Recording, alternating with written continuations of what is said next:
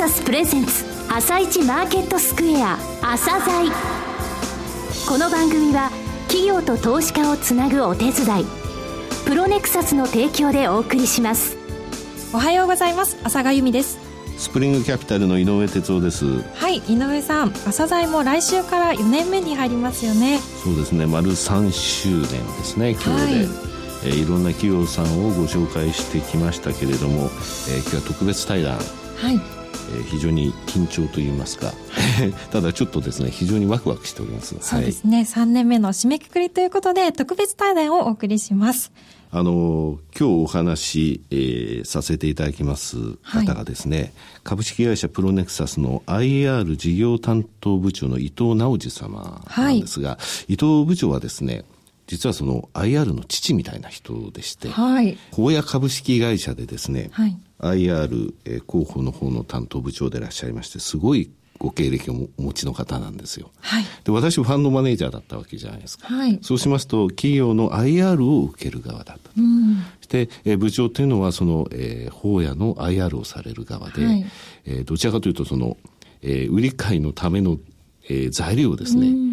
出す、取るという立場だったわけですね。はい、そねえー、そのご経験から今、えプロネクサスでどのようなことを、えー、IR をされる企業さんにアドバイスされているのかとか、はい、えー、どういう意図でプロネクサスに移られたのかとか、そういった部分も非常に興味がありますね。はい、わ、かりました。それでは早速進めていきましょう。朝鮮今日の一社。それではご紹介いたします。株式会社プロネクサス IR 事業部担当部長、伊藤直司さんです。よろしくお願いします。よろしくお願いします。伊藤さんの経歴をちょっとご紹介いたします。1980年に法や株式会社に入社され、IR 広報室長を務められ、2013年にはアメリカのインスティテューショナルインベスター誌のベスト IR プロフェッショナル、精密機械部門第1位に選ばれました。こちら、機関投資家向けの情報誌なんですよね。そうですね。はい、あの、非常に有名な、えー、IR の担当にとってはですね、はい、勲章だというふうに思ってますね。えー、そして、えー、2013年にプロネクサスに移られました。えー、今現在は企業さんの IR 活動のですね、お手伝いとか、アドバイス、そういったことをですね。はい。はい、なるほど。えー、さて井上さん、えー、番組を始めても丸3年となりますが、はい、えー、番組を始めた当時は井上さんはファンドマネージャーをされていたんですよね。そうですね。あの28年、はい、えー、ファンドマネージャーやってて、はい、えー、最後の方にこの番組に、えー、携わったわけなんですけれどもね、はい。えー、ヘッジファンドのファンドマネージャーがなぜこういうことをやるのっていうのはやっぱりいろんなところで言われましたね。はい、なぜやってたんですか？えー、私ね、定量定性って言葉ありますけどね、はい、企業の発表する経営指標とか決算、そういったものから、はい、えー、定量的にその企業のランキングを作ったりですね、えー、この会社は口でこう言ってても数字はこうだぞとかそういうのを自分で作ってたんですね。うん、で、そういう中で、この企業さんたちって、ひょっとして自分たちが素晴らしいってことを認識してないなと。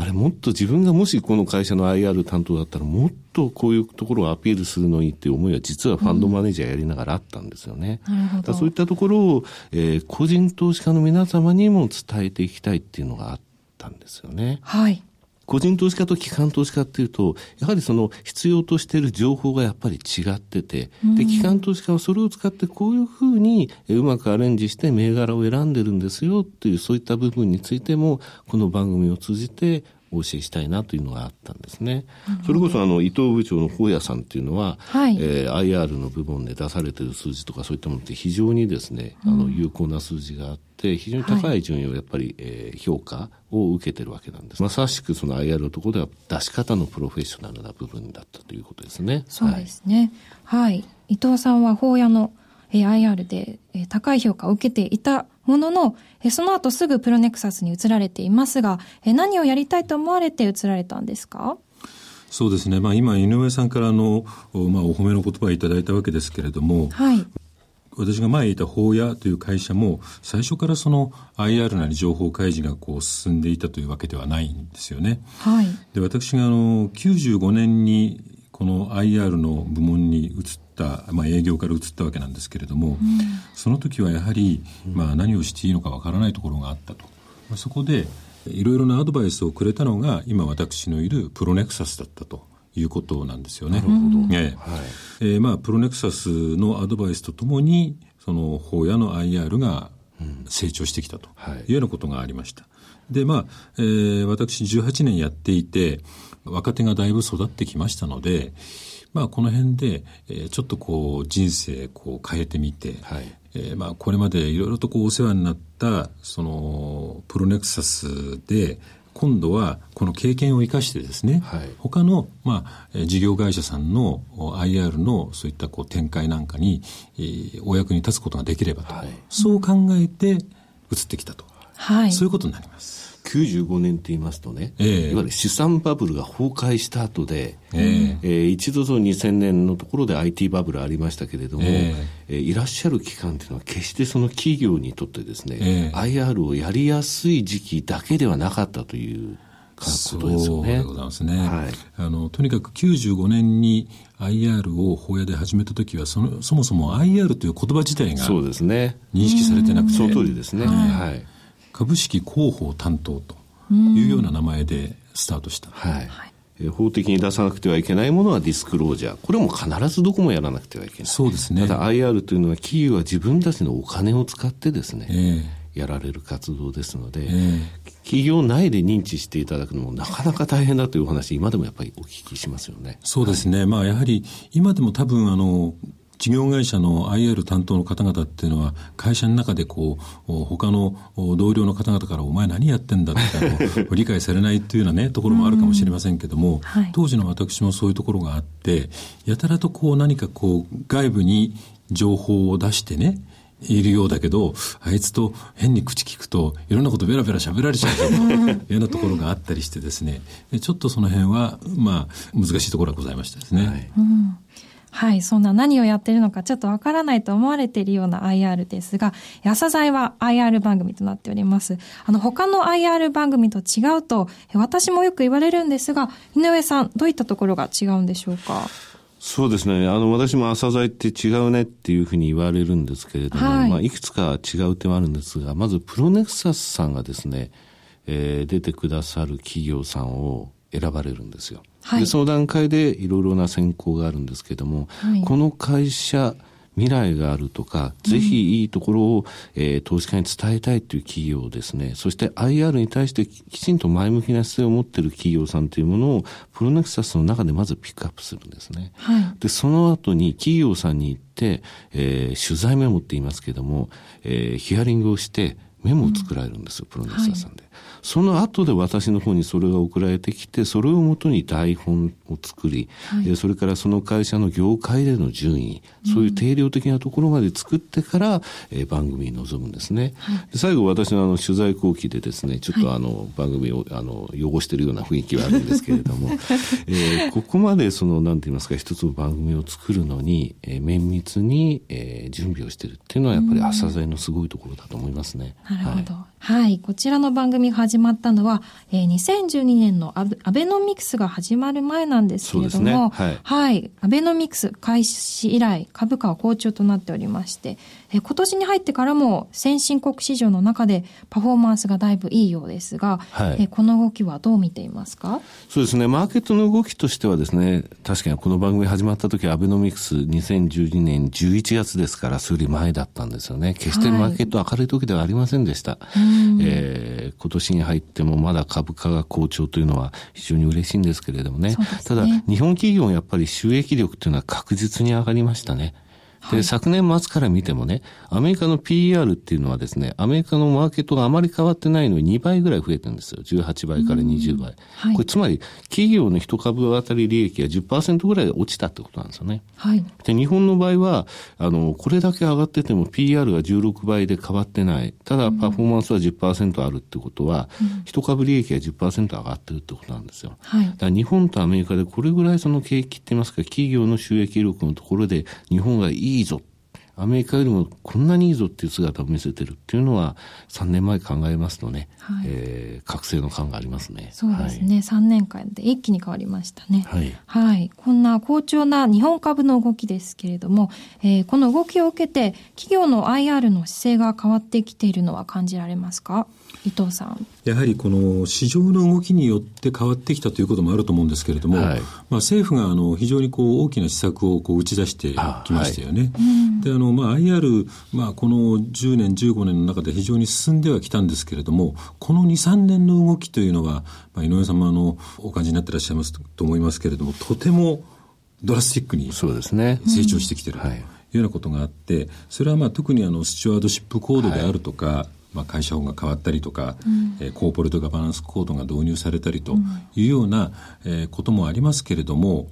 実際そういったことが、まあ、企業にも受け入れられるようになっているというのは、それだけ、まあ、企業の収益力が高まっているから、はい、そういったことを背景に企業も、じゃあ、そういうことなら、ガバナンスを充実させようとか、うん、対話を重視していこうとかっていう気持ちになってきていると。そういったことがね、私どもも、あの、いろいろお手伝いなんかをさせていただいていて、はい、ひしひしと感じる、はい、ということがありますね、うん。この部分で言いますとね、リーマンショックっていうのは一つだけいいことを後に残したと思ってるんですよ。うん、で、それはイギリスがスチュワードシップコードっていうものをきちんとえー、定めたと、うん、それで機関投資家ってのはちゃんと企業を見る目ってものを常に持たなきゃいけないよと。そういう尺度を持ってなきゃいけないよと。そうじゃないとああいうことが起きるんだよということを言って、、それに対してじゃあ企業側はどういうものを見せるべきなのかっていうものが、えー、今伊藤部長のおっしゃられた、えー、ガバナンスコードのところではっきりとえー、求められるという時代になったと。そうなりますと、企業はそれに対応すると、あ、なるほど、こういうものを示さなきゃいけない。そして、また、こういうことも加えて出していこうと。そういうふうに、えー、IR も含めてですね、情報を出すということに対して、うん、えー、前向きって言いますかね、態度が随分変わってきたなと、やはり感じますよね。はい。そうですね。やはりあの企業の説明責任であるとか、はい、対話を重視しなければいけないなんていうことは以前からも言われていたんですけれども、はい、このコーポレートガバナンスコードであったり、まあ、会社法の改正であったりで、え明確に、まあ、じゃあそこまでとにかくやっていこうというような基準が見えたということは、はい、まあ、企業にとってもやりやすいというんですかね。そうですね。うん、あの方向性が見えたということで、えー、とてもあの重要性、IR の重要性が認識されてきたというふうに言えると思いますね。浅川さんさっき何をやってるかわからない IR みたいなことを一般的なね、イメージの部分をお話しされましたけど、はい、IR っていうのはけど個人投資家にやはり随分認知されてきたなというふうには思いますよね。はい、ここの部分がなければ逆に言えばですね、上場している意味がないというか、はい、上場はしたけど IR はしませんよって企業、そういう姿勢を見せてる企業さんって実はいくつかまだあるんですよ。あそうなんです、ね、ただそういう企業さんは、何のために上場したのかってわからないですよね。ね。はい、はい。この株の動きとその企業の IR の姿勢がちょっと変わってきてるというのを受けて、はい、え個人投資家の売買姿勢っていうのはちょっと変わってきたりしてるんですか？えー、そうですね、はい、私が感じるのはですね、なんか個人あの株が元気になって売買、ボリュームもね、売買代金も膨らんでるんですけれども、うん、そういった中にあってですね、なんか二極化があの進んでるようなね、そんな印象を持ちますよね。はい、えー、先週ですね、えー、シンガポール、香港に行って、えー、多くのヘッジファンドに会ってきたんですけれども、はい、彼らもですね、日本の個人投資家の動きに舌を巻いてるんですよ。うん、ついていけないと。どういうことかって言いますと、もうディーラー化してるでしょうと。なるほど、ディーラー化。はい。ですので、一日何回転もしてしまうということなんですよね。はい。えー、例えば、ファナックっていう株がありますけれども、はい、えー、これが今年の春よりちょっと前ですけれどもね、えー、アメリカの方の、えー、あるファンドが5%ルールで随分買ったぞっていうのは分かった途端ですね、日本の個人ディーラーがそれを触り出したんですよね。はい、ただ、最低単位買うのに300万ぐらいかかっちゃうわけなんですよ。はい、それを何回転もやったり、えー、信用取引でそれに、えー、上乗せしてやったりと、その動きってやはりアメリカ、アメリカであのヘッジファンドの人たちはですね、非常に驚いてるんですよね、はい、ちょっと日本人でみんなディーラー化しちゃったんじゃないのかっていうのが、えー、言われてるのは一つ。はい。それからもう一つはですね、そうは言いながら、ニーサはい、NISA の NISA ですね。ね。はい、はい、これによってですね、長期投資っていうものを意識して、えー、保有していれば、いずれいいことがあるよと。非常にその潜在的な価値の高い会社とか、株主に対する配当資産の高い会社、また PBR の割安な会社、こういったものをきちんと1年かけて拾っていこうと、そういう個人投資家も現れていると。そういうのにちょっと二極化してるかなという印象ありますけどもね。はい。わかりました。えー、4年目を迎えるにあたって、えー、伊藤さん、朝鮮に臨むことは何でしょうか、そうですね。あの、今までもあの、非常にいい形で進めてこられたと思うんですけれども、やはりこれからに向けてですね、今あの、毎年 IPO といってね、あの、株式を公開して、まあ、これから育っていこうという会社さんがあるわけですけれども、はい、そういった会社さんの中にも非常にきらりとこう光るようなね、とても有料な会社さんがあると。はい、そういったところをですね、ぜひ我々あの、朝鮮のリスナーの方々にご紹介していきたいと、うん、そういうふうに思っております。はい、私どもがご紹介して、そしてそれを何より井上さんがいいところを引き出してご紹介してくださると。うん、はいこれがやはりあの我々としてもですねそのご紹介しがいがあるというところだと思うんですよね。はい、ぜひそういった会社さんをですね我々も発掘してご紹介していきたいと思っております。はい。えー、朝鮮もともとですね、あの、プロネクサスさんが、はい、えー、非常にその IPO でキラリと光る会社さんっていうのをご紹介していただいてるんですよね。はい、えー、過去にどういう会社さんをご紹介したかっていうのを見ていただくとわかるんですけれども、はい、そういった中でですね、初めだけその IPO で出て、非常に個人の人気があって、その後、えー、売買代金等が小さくなっていってしまう会社さんもあると。ただ、この会社の株を買うということの本質はこの部分なんですよっていうものをきちんとですね、この番組ではお伝えしようというふうに、えー、思ってるんですね。はい、えー、その他ですね、えー、大体今アナリストレポートって言いましてね、証券会社のアナリストが、えカバーしてレポートを書いてくれる企業がですね、1200社ぐらいなんですよ。はい。となりますと、上場企業の3分の1ぐらいなんですね。残り3分の2の企業っていうのは、自分たちで IR をやる、ホームページでいろいろな数字を示す、そういった形でしか投資家に対して訴えられない部分なんですね。はい、で、そういった会社さんについても、えー、私、あの、経営指標ランキングシート等を作ってますが、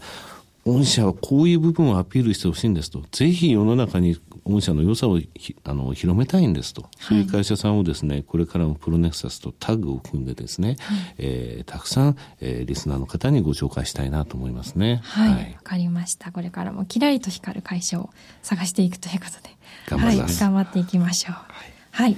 本日は株式会社プロネクサス IR 事業部担当部長伊藤なじさんをお迎えしました。